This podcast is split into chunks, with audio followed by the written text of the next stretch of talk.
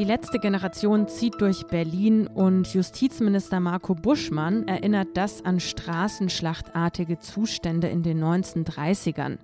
Mit dieser Nachricht beschäftigen wir uns heute im Update von Was jetzt an diesem Freitag, dem 21. April. Und damit ein herzliches Willkommen von mir, Erika Zinger. Und wir bleiben in Berlin, wo heute der Bundesparteitag der FDP begonnen hat.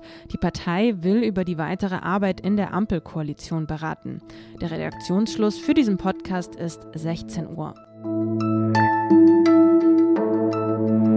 Seit Mittwoch protestiert die Klimagruppe Letzte Generation in Berlin. Und Justizminister Buschmann hat jetzt mit einem Zitat suggeriert, dass diese Proteste von heute etwas mit der Gewalt in den 20er und 30er Jahren zu tun hätten. In den letzten Jahren der Weimarer Republik gehörten solche Straßenschlachten zwischen rechts- und linksradikalen Gruppen tatsächlich zum Alltag. Solche straßenschlachtartigen Zustände dürfen sich nicht wiederholen, warnte Buschmann. Mein Kollege Tim Neumann hat den Protestmarsch der letzten Generation heute begleitet. Ihn habe ich dort erreicht und mal gefragt, ob Buschmanns Aussagen bei der letzten Generation eigentlich angekommen sind. Alle, mit denen ich gesprochen habe, sind echt verdattert und verblüfft, ähm, können das überhaupt nicht nachvollziehen, was der Bundesjustizminister da gesagt hat. Sie verweisen darauf, dass Sie sehr friedlich unterwegs sind, dass Sie ähm, niemanden irgendwie mit, mit Gewalt bedrohen oder sogar Gewalt ausüben. Auch auf Polizeisperren gehen die Aktivistinnen und Aktivisten der letzten Generation ähm, mit heruntergenommenen Armen sehr, sehr langsam zu. Kann man diesen historischen Vergleich vor dem Hintergrund der Historie jetzt eigentlich so stehen lassen? Justizminister Buschmann vergleicht die letzte Generation mit gewalttätigen Ausschreitungen in Berlin. Und zwar nicht irgendwelche, sondern die in den 20er und 30er Jahren. Da gab es große Straßenschlachten, zum Teil heftiges Einschreiten der Polizei. Allein zwischen 1932 und 1934 sind dabei um die 400 Menschen getötet worden. Das ist der Kontext, in den Bundesjustizminister Buschmann die letzte Generation stellt und ich kann diesen Vergleich nicht nachvollziehen. Der ist an den Haaren herbeigezogen und wenn man die historische Grundlage kennt, ist dieser Vergleich wirklich absurd. Wie ging es denn aber heute zu bei dem Protestmarsch?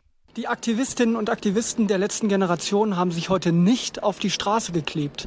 Sie sind mehrere Kilometer auf der Straße langsam gegangen.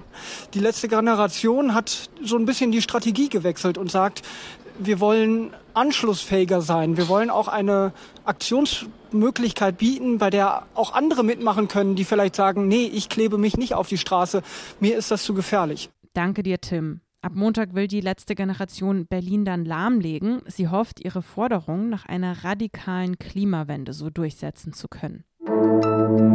Die FDP ist dann stark, wenn sie nicht gegeneinander arbeitet, sondern wenn wir miteinander in der Sache arbeiten. Das hat FDP-Chef Lindner heute Mittag in Berlin auf dem Parteitag gesagt.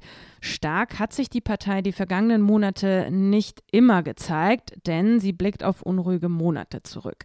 Nach der Bundestagswahl 2021 musste die FDP nämlich einige Niederlagen einstecken. In Hannover und in Berlin sind die Liberalen nicht mal mehr in die Landesparlamente gekommen.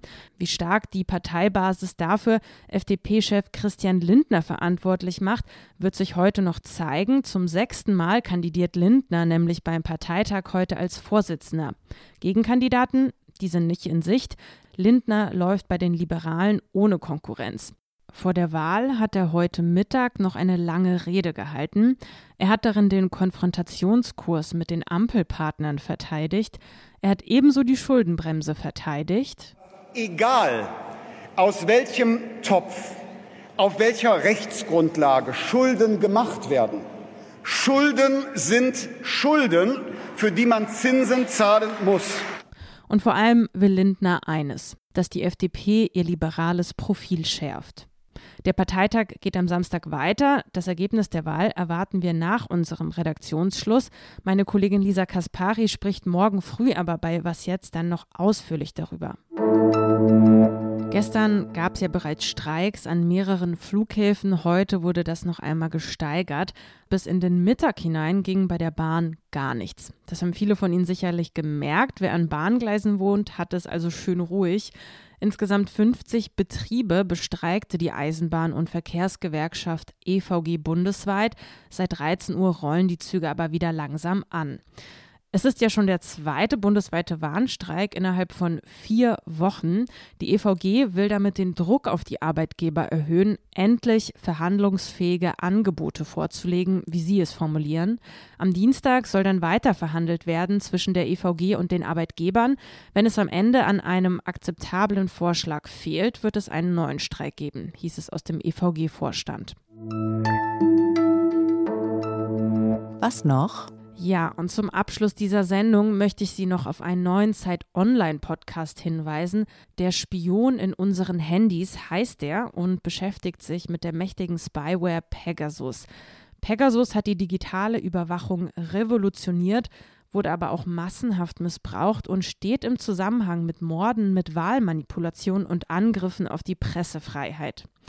Ja, die Reporterinnen und Reporter aus dem Investigativressort von Zeit und Zeit Online erzählen jetzt in diesem neuen Podcast von ihren Recherchen. Es kommen die Opfer der Spyware zu Wort, ebenso wie ihre Erfinder und deren Gegenspieler. Und mindestens eine Stimme aus dem Podcast kennen Sie bestimmt. Mein Was jetzt Kollege Janis Karmesin führt durch die Folgen. Sechs Folgen insgesamt wird es geben. Die ersten beiden sind gestern schon gestartet und morgen hören Sie die erste Folge auch als Was jetzt Spezial. Das war's dann also mit diesem Update für heute. Morgen früh geht's weiter mit Was jetzt. An wasjetzt.zeit.de müssen Sie schreiben, wenn Sie Lob oder Kritik für uns haben. Mein Name ist Erika Zinger. Ich wünsche Ihnen ein sonniges, frühlingshaftes Wochenende. Tschüss und machen Sie's gut.